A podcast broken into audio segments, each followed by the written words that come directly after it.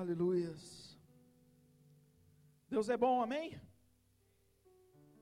Glória a Deus. Nessa noite eu queria compartilhar com vocês uma palavra, mas antes eu queria fazer uma pergunta. Quem aqui estava semana passada aqui no culto da GP? Levanta sua mão aí. Show. Foi muito top, gente. Foi muito, muito louco. Deus fez algo muito, muito bom, sobrenatural no nosso meio, trouxe muitas direções, muitas revelações. Mas Deus é um Deus que faz ainda mais. Diga isso para a pessoa que está do seu lado: Deus faz mais. Amém. E eu queria ministrar uma palavra nessa noite. Mas antes de ministrar essa palavra, eu quero dar um contexto. E eu queria que a gente fizesse um exercício, um exercício mental aqui. Eu quero que você se imagine sendo um dos doze discípulos de Jesus. Imagina que um dia você estava lá trabalhando, ou estudando, ou na sua casa, ouvindo, ou, ou, ouvindo um sermão de Jesus um dia. Continue aí, profeta, não para não. E um dia Jesus encontrou você e falou: Vem atrás de mim, me segue. E você começou a seguir a Jesus durante três anos, que foi o tempo de ministério de Jesus três anos. E nesses três anos você viu Jesus fazer tudo, cara. Você viu tudo de perto, de perto. Pensa as passagens que a gente lê na Bíblia e a gente já fica meio enlouquecido assim. Imagina que você era um dos caras que estava ali, um dos doze. Que viu Jesus multiplicar o pão, que ajudou a dividir o pão no meio da multidão. E você ficou sem entender como é que toda hora que você dava um pão, apareceu outro pão na sua cesta. Imagina que você foi um desses caras que viu Jesus andando sobre as águas e pensou também que era um fantasma igual eles. Imagina que você viu Pedro, ou talvez você seria o Pedro, né? Não sei, tem gente que seria o Pedro, andando sobre as águas. Imagina que você viu Jesus ressuscitando os mortos, dando ordem para as tempestades e fazendo todos os milagres que a Bíblia relata para nós. Conseguiu se imaginar como um discípulo de Jesus dessa época? Que nossos, nós somos discípulos de Jesus, amém? Só que se imagine vivendo tudo aquilo. Agora eu quero que você se imagine que essa pessoa que está do seu lado é Jesus. Depois desses três anos de ministério. Olhe para a pessoa que está do seu lado, ela é Jesus. Depois de todo esse tempo de caminhada, de ver todos esses milagres, ver Jesus, no bom sentido da palavra, atacando o terror, expulsando o demônio, fazendo de tudo. O que você pediria para que Jesus te ensinasse a fazer? Pergunta para a pessoa aí. Fala, Jesus, eu quero aprender a fazer isso. O que você diria para ele? Pense em tudo que você viu ele fazendo, cara. Pensa, pense em tudo que você viu Jesus fazendo. Pense em todos os milagres. Qual milagre você fala, mano, eu queria ter isso aqui, esse superpoder, ia ser igual um X-Men o negócio ia ser cabuloso. O que você pediria para que Jesus? O que você pediria para que ele te ensinasse? Alguém tem coragem de dar alguma resposta em voz alta aí?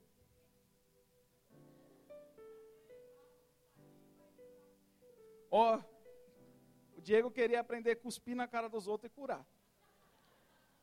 Porque a Bíblia fala que Jesus curou o cego com saliva, cuspiu no barro, fez Top. Quem mais? Mais alguma resposta ousada aí? O que, que você pediria para que Jesus te ensinasse a fazer? Hã? Ter a fé que secou a videira. É verdade, Jesus falou para ela, falou assim, maldita. O negócio secou.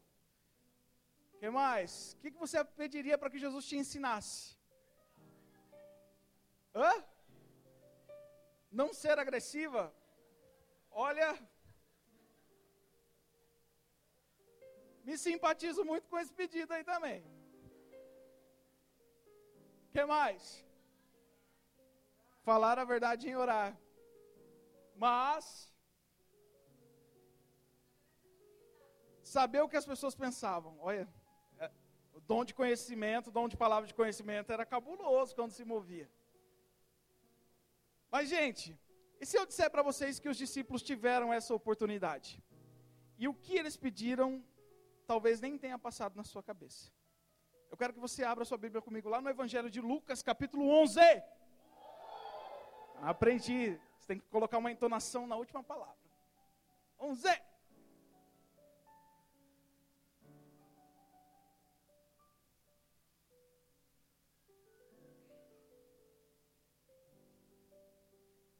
Lucas capítulo 11, versículo 1. Diz assim: Certo dia, Jesus estava orando em determinado lugar. Tendo terminado, um dos seus discípulos lhe disse: Senhor, nos ensina a orar. Como João ensinou os discípulos dele, versículo 2. Ele lhes disse: Quando vocês orarem, digam: Pai, santificado seja o teu nome, venha o teu reino. Dá-nos a cada dia o nosso pão cotidiano. Perdoa-nos os nossos pecados, pois também perdoamos a todos os que nos devem, e não nos deixe cair em tentação. Até aí, gente. O tema dessa palavra é o seguinte: eu preciso de oração. Diga para a pessoa que está do seu lado: eu preciso de oração. Cara, você parou para. Esses dias eu estava meditando e Deus começou a ministrar o meu coração sobre como talvez a gente ainda não tenha entendido o que realmente é oração. Eu parei para pensar nos discípulos que passaram três anos com Jesus, vendo Jesus operar um monte de milagre, vendo Jesus fazer um monte de coisa, e de repente o que eles pedem para que Jesus os ensine é orar. Eu não sei se você consegue compreender, mas aqueles discípulos olharam para a vida de Jesus, olharam para tudo que Jesus fazia, para tudo que Jesus era, e eles conseguiram identificar que existia uma fonte chamada oração. Eles olharam para os milagres que Jesus fazia, eles olharam para todas as coisas sobrenaturais que eram operadas, para o quão amoroso, o quão cuidadoso, o quão sábio Jesus era. E eles entenderam que existia uma fonte. Eu não culpo você por você pensar em todos esses milagres, porque eu estaria pensando também em todos esses milagres e pedindo para que Jesus me ensinasse todos eles. Mas esse texto nos mostra que existe algo na oração, na vida de oração, que talvez, muito talvez, eu e você ainda não tenhamos entendido. Os discípulos olharam até mesmo para Jesus orando, porque esse texto é, é, é, muito engraçado. Volta lá no versículo 1. Certo dia, Jesus estava orando em determinado lugar. Tendo terminado, um dos seus discípulos disse: Senhor, ensina-nos a orar. Sabe o que eu imagino nessa cena? Jesus subiu o monte para orar e os discípulos foram atrás, os doze. Aí eu imagino Jesus se prostrando, começando a orar. Um outro texto fala que quando ele estava no Getsemane, ele chamou também os discípulos para orar. Era um hábito de Jesus chamar os discípulos para orar. E no próprio texto de Getsemane, Jesus fala para eles: vocês não conseguem orar nem uma hora, mano. Ô louco. Mas nesse texto aqui, eu imagino Jesus orando, ajoelhado, terminando de orar. E eu imagino um discípulo assim do lado dele. Observando. E percebendo que a vida de oração de Jesus era diferente de tudo que ele tinha aprendido como oração. Percebendo que existia um, um segredo, existia um, um negocinho ali na vida de Jesus enquanto ele orava, que eles nunca tinham visto, cara. Você sabia que uma das maneiras que Jesus mais escandalizou os fariseus foi quando justamente ele ia orar? Porque ele falava assim, pai.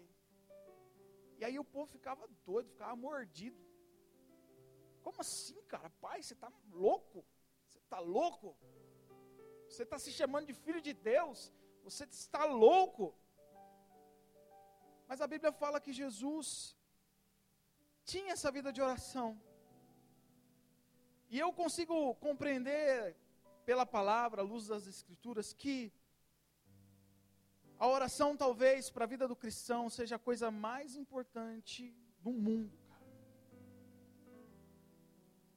Coisa mais importante.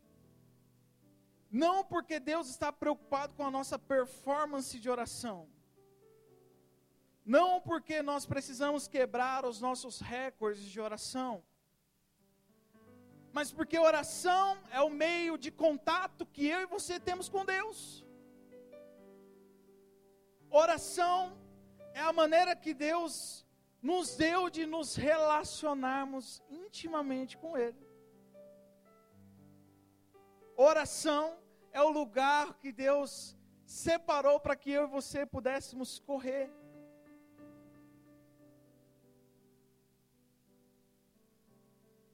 Oração é como respiração na vida do cristão. Quem aqui pensa para respirar? Você não pensa. É instintivamente, o teu corpo é levado aquilo. E nós precisamos chegar num nível onde a nossa vida de oração seja assim. E nessa noite eu quero falar sobre oração em três estágios, em três pontos.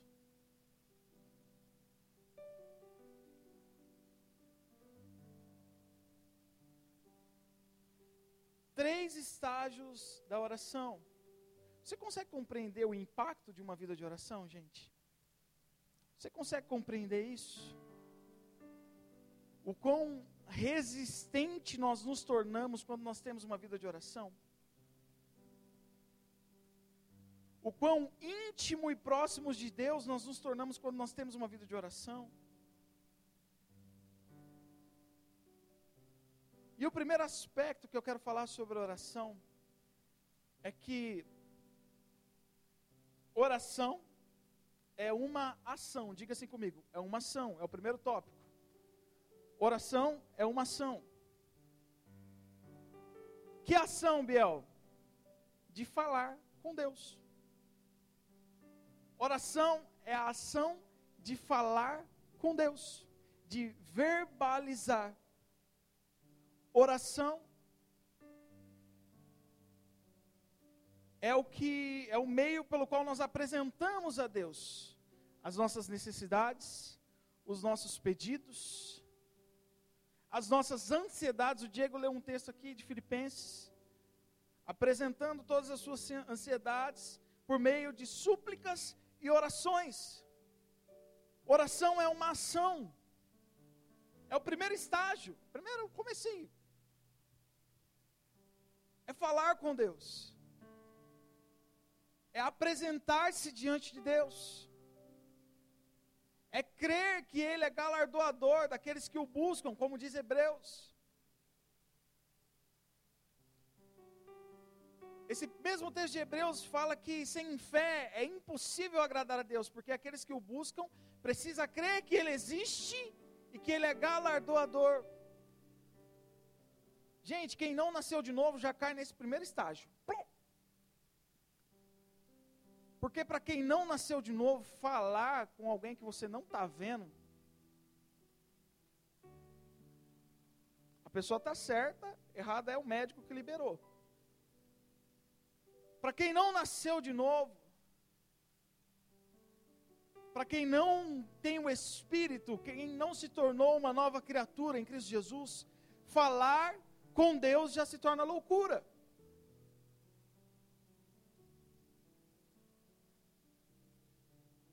Fugir da oração é o que se torna mais fácil.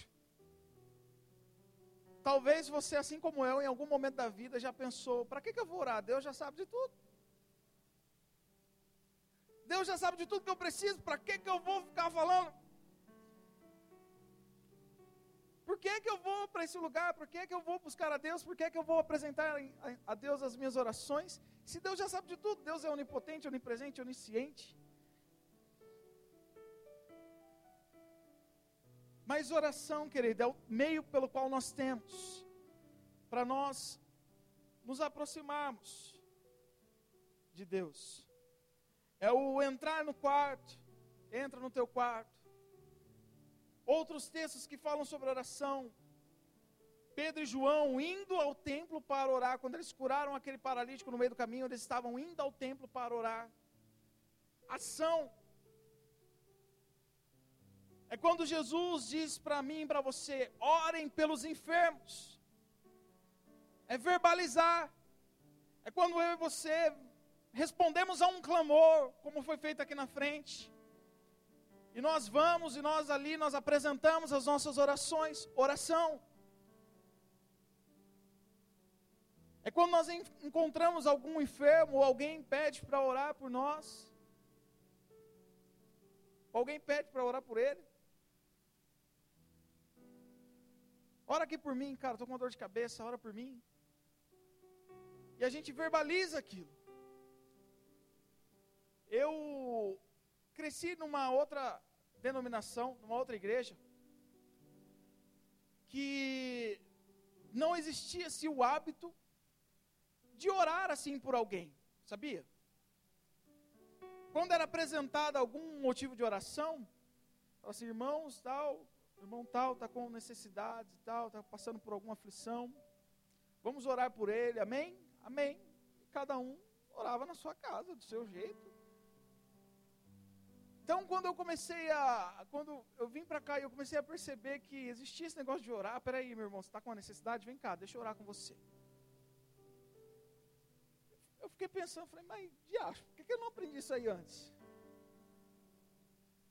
Mas orar é verbalizar, é falar com Deus, é uma ação. É a ação de se aproximar de Deus. É a ação de se aproximar dele. Abra sua Bíblia comigo lá em 1 Timóteo 2, 1. 1 Timóteo 2, 1.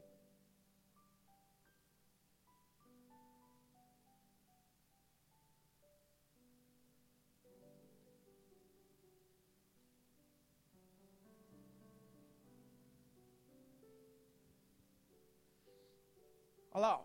antes de tudo, diga assim comigo, antes de tudo. Antes de qualquer decisão, antes de qualquer escolha, antes de tudo, recomendo que se façam súplicas, orações e intercessões e ações de graça por todos os homens. Antes de tudo, ore. Antes de tudo, ore. Antes de tudo, ore. Eu sou muito confrontado com aquele texto em que Jesus fala assim: Vocês me chamam de Senhor, Senhor, mas não fazem o que eu mando. Cada vez que eu leio esse texto, é como se saísse uma mão da Bíblia, me desse uma bufetada na cara. E eu paro para pensar e falo, Jesus, tem misericórdia de mim, porque quantas vezes eu tomo decisões, eu faço escolhas sem, sem ao menos me apresentar em oração, sem ao menos me colocar nesse lugar. E o Senhor nos chama, querido, para esse primeiro estágio da oração, falar com Deus. E como é a interação de Deus nesse estágio? Como é? Como é que Deus interage comigo? Nesse primeiro estágio de oração, que é falar. Abra sua Bíblia comigo. Hoje a gente vai passear na Bíblia. Jeremias 29, capítulo 12. Vocês vão gritar. Brincadeira, gente. Jeremias 29, 12.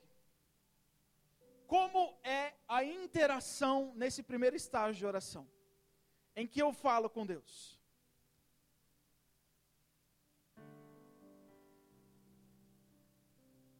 Então vocês clamarão a mim, virão orar a mim e eu os ouvirei. Tem a NVI aí? É a NVI? Essa é a NVI. Então fechou. É que a minha, a minha é muito diferente. Então vocês clamarão a mim, virão a orar e eu os ouvirei. Como é a forma de interação com Deus nesse estágio da oração.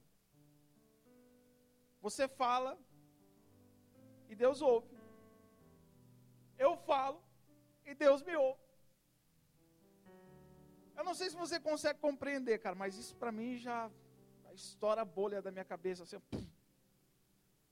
Porque só parar para pensar que o Rei do universo, que o Senhor de todas as coisas, quando eu me coloco na presença dEle, quando eu fecho os meus olhos, quando eu dobro os meus joelhos, quando eu abaixo a minha cabeça, em qualquer lugar que eu esteja e eu me coloco nessa, nessa posição, nessa ação de orar, de falar, Senhor, Ele para para me ouvir, cara, isso aí já, meu coração já enlouquece.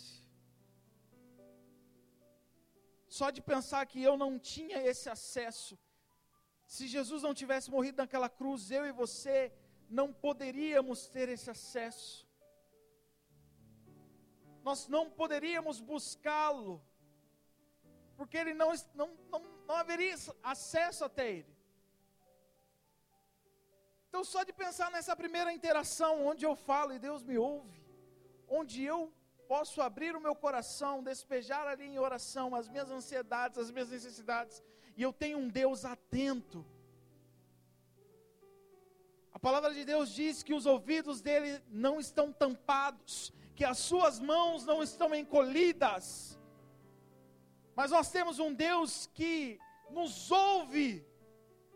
Só isso já seria motivo suficiente para eu e você nos colocarmos em oração e começarmos a buscar a face do Senhor. Mas esse primeiro estágio, onde eu falo e Deus me ouve, é só o início. Oração é uma ação, diga assim comigo: oração é uma ação. Agora eu quero te perguntar: o quanto você age dessa maneira? O quanto você tem essa ação na sua vida? Porque o nosso nível de oração ele acompanha o nosso nível de dependência de Deus. O nosso nível de oração, ele acompanha o nosso nível de reconhecimento do senhorio dele nas nossas vidas.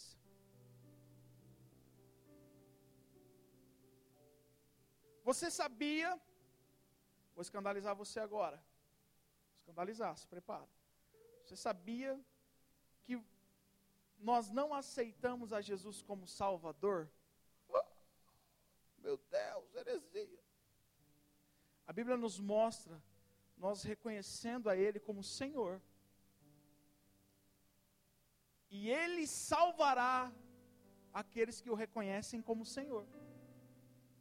O reconhecimento que eu e você temos com Jesus é de senhorio. Salvação é uma consequência de quem está debaixo desse senhorio.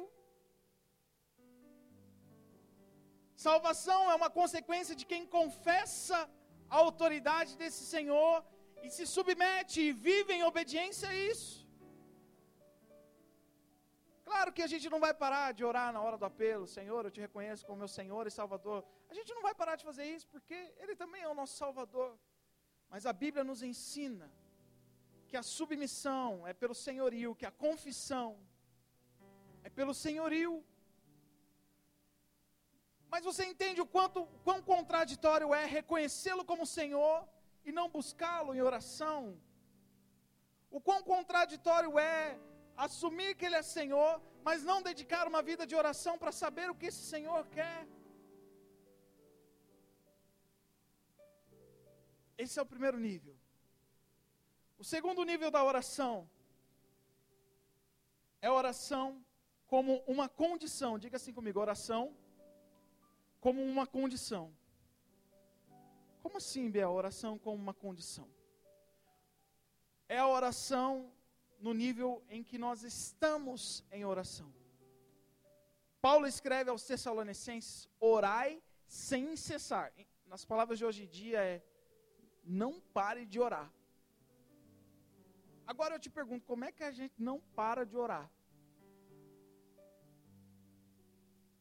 Orar sem cessar. Como é que a gente faz isso? Mas eu não trabalho. Como é que eu trabalho, na minha vida comum, na minha vida cotidiana, sem parar de falar com Deus. Porque nós precisamos caminhar para um nível onde a oração se torna um estado, uma condição das nossas vidas. Onde nós estamos no espírito de oração.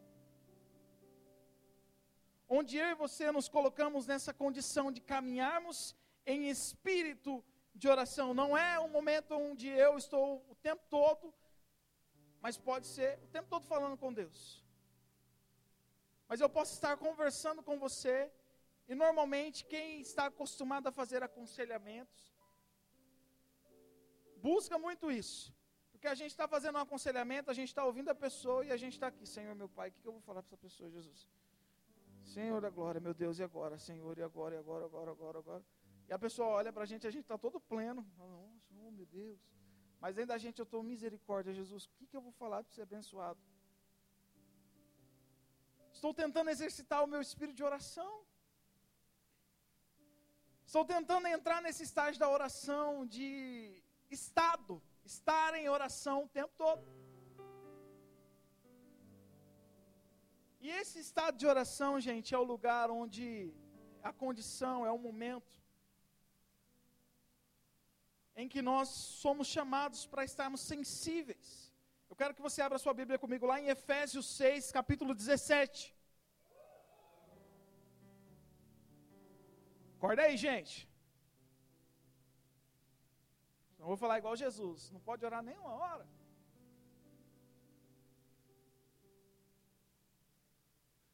Efésios 6, 17. Usem o capacete da salvação e a espada do Espírito, que é a palavra de Deus. 18. Orem no Espírito em todas as ocasiões, com toda oração e súplica, tendo isso em mente. Estejam atentos e perseverem na oração por todos os santos. Orem no Espírito o tempo todo, em todas as ocasiões Existe um momento da oração em que ela não está isolada a simplesmente um ato. O ato continua, o ato de orar continua. O ato de se apresentar diante de Deus, de falar com Ele, continua. Mas existe um momento em que nós caminhamos para uma condição de oração e nós conseguimos conectar o nosso espírito com Deus e ficamos ali ligados o dia todo. Quantos aqui já fizeram um devocional em que deu o momento de você sair, porque talvez você tinha um outro compromisso, trabalho, e você pensou, meu Deus do céu, eu queria morar aqui. Quem aqui já pensou isso? Eu já pensei isso. E é nesse momento que Deus nos chama a vivermos uma vida de oração, onde nós estamos em espírito de oração o tempo todo onde nós nos colocamos à disposição de Deus. Porque na oração, como fala, eu estou apresentando a Deus as minhas necessidades, os meus pedidos, aquilo que eu preciso, as minhas súplicas, as minhas ansiedades, as minhas situações. Mas quando eu estou em estado, em espírito de oração, eu começo a perceber o que é que Deus quer é nesse lugar, por exemplo, que nós nos movemos em intercessão. Você sabia disso? Sabe por quê? Vou desmistificar algo aqui. Intercessão não é você orar insistentemente por aquilo que você quer. Isso não é intercessão. Intercessão é quando eu consigo perceber o que é que existe no coração de Deus a respeito de alguém, de uma situação, e eu começo a orar aquilo que Deus quer para aquela situação. E eu me coloco como alguém que começa a pedir, Deus, cumpra essa vontade, Deus, faz isso aqui, porque eu sei que isso está no teu coração. Quando eu me coloco nessa condição, é que eu me torno um intercessor. É por isso que a Bíblia diz que Deus procura intercessores na terra. Você sabia disso também? Ou, porque a gente pensa que Deus só procura adoradores. E Deus procura adoradores. Mas Deus procura intercessores. Ele diz: Eu procurei alguém que entrasse na brecha, e eu não achei ninguém. Eu procurei alguém que tivesse interesse em conhecer o que existe no meu coração e se colocar em batalha espiritual por isso, mas eu não achei ninguém. Você quer ser encontrado por Deus, você quer ser achado por Deus. Entenda que Deus está procurando adoradores e Deus está procurando intercessores. Deus está procurando aqueles que querem ouvir o que está no coração dele e fazer disso a sua oração pessoal. Deus está procurando aqueles que estão querendo conhecer o que existe no coração dele a respeito de uma pessoa, a respeito de uma situação, estão dispostas a tomar isso para si e a colocar isso em oração, a buscar isso diante do, dos pés do Senhor. É nesse lugar de estado de oração que nós mais somos usados por Deus. Como é a interação, Biel, com Deus nesse estágio de oração? eu permaneço atento à voz de Deus. Eu me coloco nessa condição de ficar atento à voz dele. E Deus começa a me direcionar. Deus começa a fluir através de mim. Deus começa a mover-me em intercessão. É dessa maneira que Deus interage, não é mais eu falando e Deus ouvindo. Agora inverte os papéis, aí eu começo a ouvir, Deus começa a falar. Biel, quem são as pessoas? Tem algum exemplo na Bíblia de gente que andou assim? Tem. A Bíblia fala de Enoque. Eu estava lendo, a gente voltou, começou a ler de novo a, o plano de leitura anual. E eu passei pelo teste de Enoque. Toda vez que eu leio sobre Enoque, eu fico doido, cara. Porque a Bíblia fala que Enoque andou com Deus. E eu gosto muito de uma versão que fala assim: Enoque já não era porque Deus o tomou para si esse andar com Deus. Esse andar com Deus. Cara, e Enoque, eu não sei, Deus, Deus tem as loucuras dele. Mas Enoque viveu 365 anos. E a Bíblia fala que ele andou com Deus em 365 anos. A gente não consegue andar 365 dias com Deus. Pense um ano que você andou todos os dias com Deus. A Bíblia fala que Enoque andou 365 anos. Andar com Deus. Andar com Deus. É esse estágio de oração. É esse lugar. É essa condição. Só vou citar 1 Reis 17:1, Elias tem uma expressão muito top que ele fala assim: "O Deus em cuja presença estou. O Deus em cuja presença eu estou, eu permaneço. Andar na presença de Deus. Elias estava falando, se eu não me engano, com Acabe nesse momento. Mas ele estava falando com Acabe e diante da presença de Deus, em espírito de oração. Eliseu, o discípulo de Elias, repete a mesma frase. Segunda Reis 3,14. O Deus em cuja presença estou. Andar na presença de Deus. É nesse estado, é nessa condição, é, é nesse lugar que eu e você precisamos desejar chegar em oração. Não é só sobre se apresentar diante de Deus e falar com Ele aquilo que eu preciso, mas é sair daquele lugar e levar a presença dEle. O salmista fala: quem subirá no monte do Senhor? E a segunda pergunta é mais importante ainda: quem permanecerá no santo lugar? Não é só sobre ir até Deus, mas é sobre permanecer em Deus. Não é só sobre saber que existe um livre acesso onde eu posso fechar os meus olhos, orar e saber que Deus vai me ouvir. Cara, isso é sensacional. Mas é mais do que isso. É sobre continuar atento à voz de Deus, é sobre continuar atento à voz do Espírito dentro de mim e de você. Você consegue compreender por que, que os discípulos falaram, Jesus, me ensina a orar? Porque eu acho que não estou fazendo certo, não eu acho que eu não estou fazendo certo. Eu acho que eu não, não peguei o negócio ainda, Jesus. Acho que eu não entendi. Por favor, me ensina. Me ensina a orar. Me ensina a ter esse relacionamento com o Pai que você tem, Jesus. Me ensina a chegar nesse lugar, nessa condição de andar atento à voz de Deus. Me ensina. Oração como uma condição. O primeiro foi oração como uma ação. Diga comigo, oração como uma ação. O segundo é oração como uma condição. Diga isso também.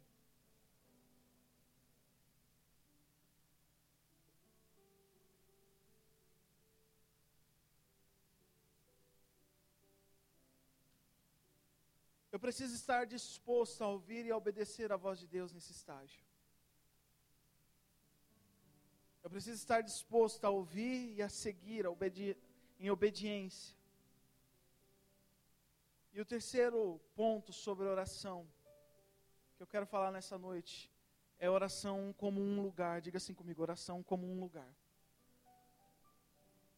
Oração como um lugar.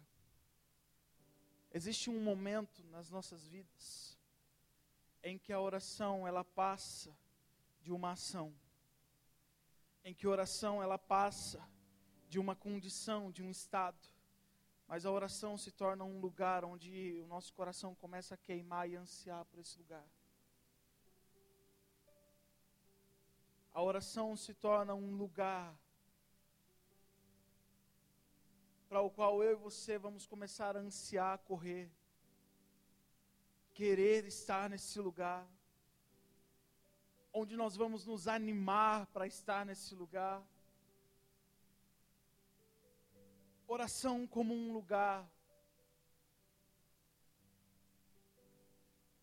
Quando a oração se torna um lugar, é o momento onde nós mais temos revelação da parte de Deus. É um momento em que Deus começa a se mostrar para mim e para você. Quando a oração se torna um lugar para nós, nós chegamos a mergulhar tão fundo em Deus, tão fundo em Deus, que tudo ao redor perde a graça, que tudo ao redor perde o sentido, perde o valor.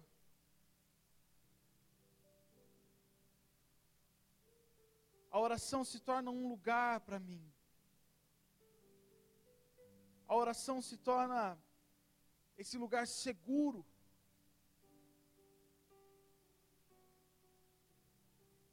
Pode ter a coisa mais maravilhosa aos olhos do mundo ao meu lado. Mas eu estou com o meu Senhor, eu estou com o meu amado Jesus e, cara, não importa mais nada. Mais nada mais nada. E eu e você precisamos querer estar nesse lugar, conhecer, descobrir esse lugar.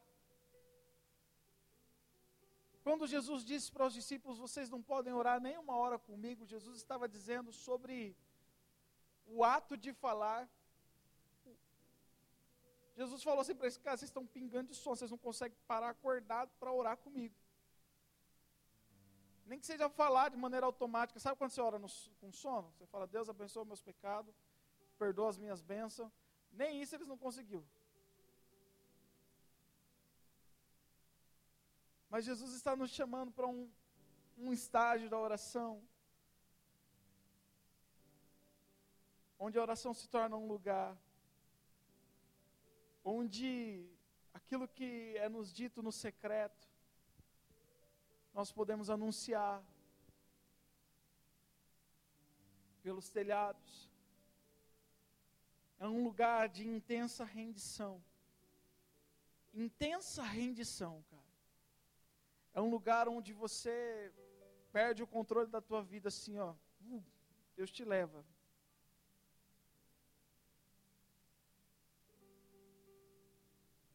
É um momento nas nossas vidas em que tudo ao redor perde o valor, como eu falei. Mas é um momento das nossas vidas onde nós somos expostos a uma glória tão intensa de Deus. E deixa eu te dizer algo: é nesse lugar, é quando a oração se torna um lugar para nós, que nós somos verdadeiramente transformados. Porque enquanto a oração é uma ação, eu estou falando, Deus está me ouvindo. Eu estou apresentando a Deus as minhas necessidades, Deus me responde, à medida que eu coloco as minhas necessidades diante dele. Quando a oração é um estado, uma condição, eu estou atento à voz de Deus e eu começo a ouvir e me coloco em obediência às ordenanças, às direções de Deus. Mas quando a oração se torna um lugar, eu me coloco num lugar de exposição. E ali eu começo a ser transformado por Deus verdadeiramente. Tem gente que tem uma vida de oração prática, de devocional, e eu não duvido que essa pessoa ore, que ela coloca diante de Deus as suas orações, os seus pedidos, que ela busque o Senhor, mas que não existe sinais de transformação na vida dela.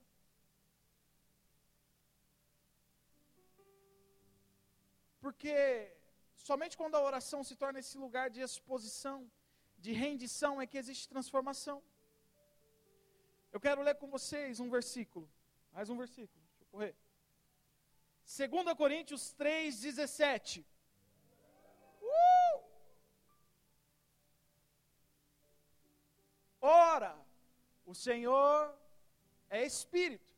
E onde está o Espírito do Senhor, aí a liberdade. Um texto muito conhecido por nós, por todos nós.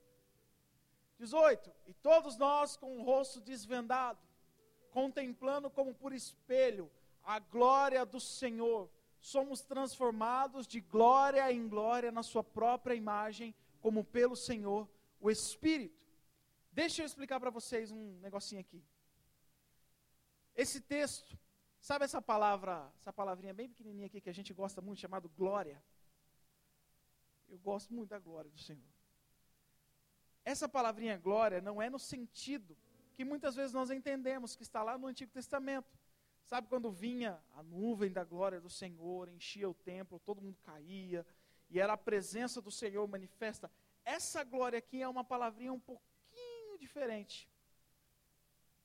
No grego, ó, vou gastar, hein? Essa noite eu vou gastar. No grego, essa palavra é doxa. Diga assim comigo, doxa.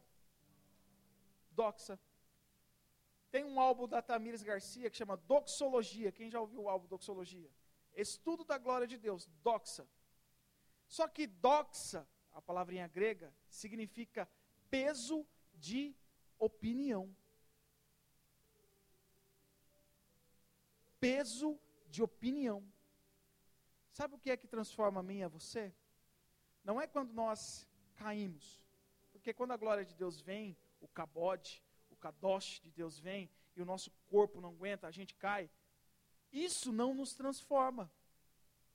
O que nos transforma é quando nós somos expostos à opinião de Deus. Se nós formos ler, então, assim, todos nós com o rosto desvendado, somos contemplando como por espelho a glória, a opinião do Senhor, somos transformados de opinião em opinião de Deus, de peso de opinião em opinião de Deus. Porque é nesse lugar onde eu sou exposto a glória de Deus é que eu sou transformado. É nesse lugar onde eu conheço o que é que Deus está pensando e o que Ele quer ao meu respeito, é que eu sou transformado. É quando a opinião de Deus pesa. E eu só tenho duas opções: ou me render a ela ou fugir dela. Eu só tenho duas opções: ou eu me rendo a essa opinião de Deus e sou transformado, ou eu fujo dela. Você quer um exemplo mais prático para o nosso dia a dia? Final do ano passou aí. E quem foi para a praia? Levanta a mão aí. Quem foi para a praia? Inveja. Quem foi para a praia ficou lá tomando sol, parecendo um lagartão no sol lá. E quando você voltou para cá, provavelmente, algumas pessoas talvez tenham olhado para você e falado: Hum, foi para a praia, tomou sol. Não só porque talvez ela tenha visto o seu status, mas porque talvez ela tenha visto um vermelhão assim debaixo dos olhos. Talvez porque ela tenha visto um ombro descascando na carne viva, assim, que a gente é meio doido. Eu lembro uma vez que eu fui para a praia, gente, e eu preciso usar o, o fator 1200, porque senão eu queimo. Eu sou quase um, um Cullen da vida, de tão branco que eu sou. E uma vez eu esqueci de passar protetor no, no peito do pé. E eu deitei debaixo do guarda-sol, porque eu só posso ficar debaixo do guarda-sol também, que senão. Mas eu fiquei com os pezinhos para fora. Meu pé queimou, feio. Estourava umas bolhonas no pé assim. E todo mundo que olhava para mim, ou olha para mim para você quando nós voltamos da praia, sabe? Hum, você tomou sol, hein? E eu posso fazer um paralelo a isso sobre ser exposto à glória de Deus. Quando eu vou para a praia e tomo sol, o que, que eu faço para ficar bronzeado? Que crédito eu tenho? Nenhum. Eu só tenho que parar debaixo do sol e ficar lá. Quando eu vou para a oração e a oração se torna um lugar, e eu sou exposto à glória de Deus, que crédito que tem? Nenhum, mas eu estou sendo exposto. E eu saio de uma vida de oração. E alguém pode olhar para mim e para você e falar assim: ah, está orando, né? Sabe por quê? Começa a se tornar visível. Não tem como. Do mesmo jeito que vai aparecer a marquinha do biquíni, vai aparecer uma marca na tua vida, se você vive uma vida de oração. Se você está exposto à glória do Senhor. Se você está nesse lugar onde a glória do Senhor te transforma. Onde existe transformação. Eu não sei você, mas eu quero muito viver nesse lugar. Eu quero muito viver os três, porque a gente não pode desprezar o primeiro. Eu quero continuar falando com Deus e verbalizando as minhas orações. Mas eu também quero muito saber andar em espírito de oração o tempo todo, em qualquer lugar que eu for. Mas eu quero muito mais ainda estar exposto neste lugar, fazer da oração um lugar de transformação. Um lugar onde eu sou exposto a glória do Senhor. E há um convite para mim e para você, para nós tornarmos a nossa oração esse lugar, onde eu e você somos expostos, como diz Malaquias, ao sol da justiça, a Jesus. E nesse lugar de exposição, de total rendição ao Senhor, sermos transformados. Oração para mim e para você precisa ser o nosso primeiro recurso. Precisa ser tão natural como qualquer outra coisa na vida do cristão. Na verdade, precisa ser o mais natural. E querido, eu quero finalizar com isso. A Bíblia fala, isso não está nem no meu esboço, mas Romanos diz que o Espírito de Deus testifica com o nosso espírito de que nós somos filhos de Deus. Se eu e você temos o Espírito Santo, existe uma testificação no meu coração, no teu coração, de que nós somos filhos de Deus. E se nós somos filhos de Deus, nós precisamos desejar oração. Porque, como eu disse, é o único meio pelo qual nós podemos nos conectar com o Pai. Biel, eu estou meio quebrado porque eu não tenho esse desejo. É necessário olhar para dentro do teu coração e ver se talvez o Espírito Santo já não foi tão apagado, tão apagado que a testificação de filiação, de adoção no teu coração já se perdeu. Porque quem é filho não consegue ficar longe do pai. Quem é filho não consegue ficar longe do pai.